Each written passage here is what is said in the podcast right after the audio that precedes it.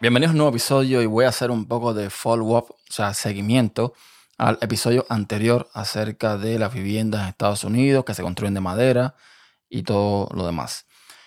Pedro, Pedro Sánchez me envía un mensaje con una URL hacia un artículo de elnuevatribuna.es, un artículo de 2018, donde se explica por qué las casas son de madera en Estados Unidos.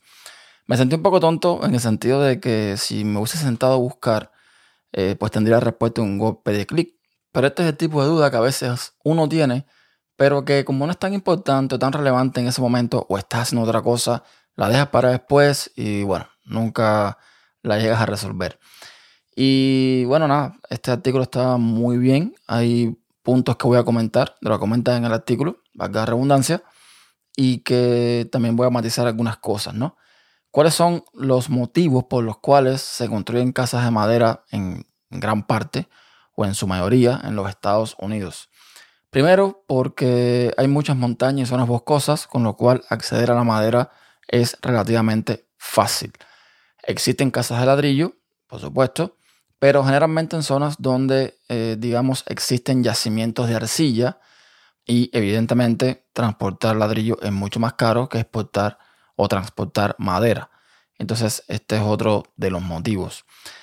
Algo interesante que comentan aquí y es que para un norteamericano medio, la casa es un bien temporal y pasajero. De hecho, dice el artículo, cambian de casas en promedio de unas 5 a 6 veces en toda su vida y no les conviene endeudarse con inmuebles más caros.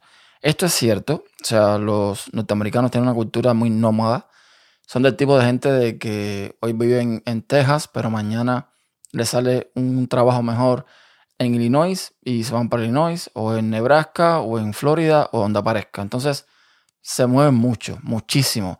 Tú puedes, eh, bueno, básicamente vivir en cualquier parte de Estados Unidos eh, sin ningún problema. Puedes mudarte con tremenda facilidad, con lo cual es cierto que mm, no te vale la pena en muchos casos, pues asentarte en un solo lugar de por vida, ¿no? Entonces, esto es un punto muy válido.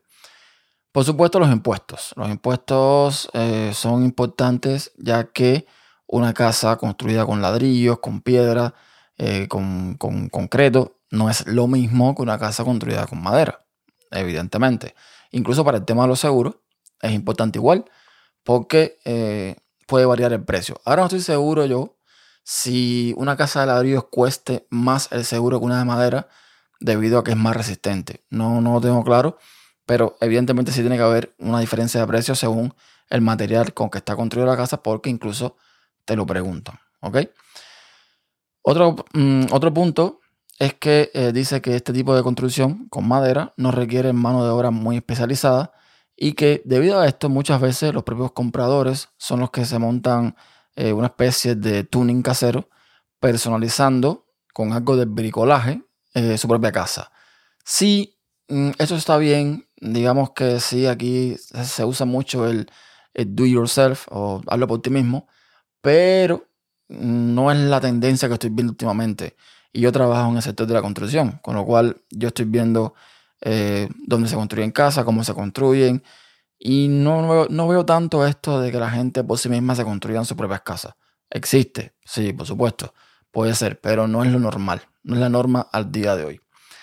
Otro punto que tocan es que la madera es un material más flexible que permite reducir la formación de grietas durante pequeños seísmos. O sea, para todo el tema de los terremotos, al ser más flexible es mucho mejor por eh, la rigidez que tiene y el menor peso. Eso, por supuesto, lo que piensa que depende de la zona donde tú vivas. en donde yo vivo, por suerte, no hay movimientos de tierra, pero hay otros fenómenos, como por ejemplo los tornados, que aquí sí eh, donde vivo yo, pasó uno hace muchos años que acabó. Y este mismo año, a principio, bueno, a principio no, hace un par de meses, eh, hubo como dos tornados. No me afectaron a mí directamente, pero sí picaron cerca. En este caso, los tornados, dice el, artículo que eh, ellos levantan sus casas de madera, pero construyen también un sótano de ladrillo y hormigón. Aquí quiero matizar esto. Es cierto que en muchos lugares y sobre todo en tiempos atrás, se construían sótanos en las viviendas. Ya sea para esto o para otras cosas, no sé. Pero al día de hoy, la mayoría de las constructoras mm, los nuevos suburbios que están creando, los nuevos vecindarios que están creando, no hacen este tipo de construcciones. Es decir, ellos construyen la casa, mm, te dan tu pedazo de patio, tu pedazo de terreno, pero no construyen nada como un, shelter, como le llaman, un, refugio para tornados ni cosas por el estilo. Eso tienes que hacerlo tú por tu cuenta, de tu bolsillo, pagando mm, todo el trabajo que eso conlleva. Así que, mm, no sé, lo lógico sería que en zonas donde esté más mm, el riesgo de este tipo de fenómenos naturales se construya de esta forma, pero créanme cuando les digo que no es la norma, para nada.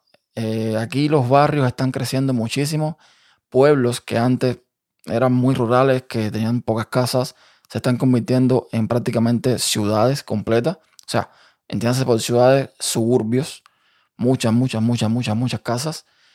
Y en ningún caso hay este tipo de construcciones donde te faciliten un sótano o un refugio, ni nada por el estilo. Eso aquí no existe. Yo comenté en el podcast anterior que había escuchado algo sobre el tema del plomo y el cáncer, pero no es realmente por las construcciones, no por el tipo de construcción, sino por la pintura que se utilizaba. Entre 1999 y 2004, aproximadamente 240.000 niños de 1 a 5 años tenían niveles altísimos de plomo en la sangre debido a la pintura que se utilizaba para los hogares.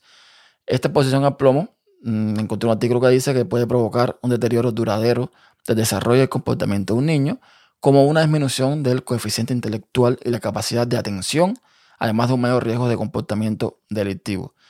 En Estados Unidos se prohibió el uso de plomo en la pintura destinada a fines residenciales desde 1978, pero las casas más antiguas aún tienen pinturas con plomo. Estos hogares pueden exponer a los niños al plomo cuando se pospone el mantenimiento y la pintura se deteriora. Entonces por ahí venía la cosa, no realmente por el tema de la construcción, y quería aclararlo en este episodio. Así que nada, ya lo saben, voy a dejar el, el enlace que me mandó Pedro en las notas para si quieren leer el artículo que tiene un poco más de detalles de lo que yo expliqué aquí. Y hasta un próximo episodio. Chao.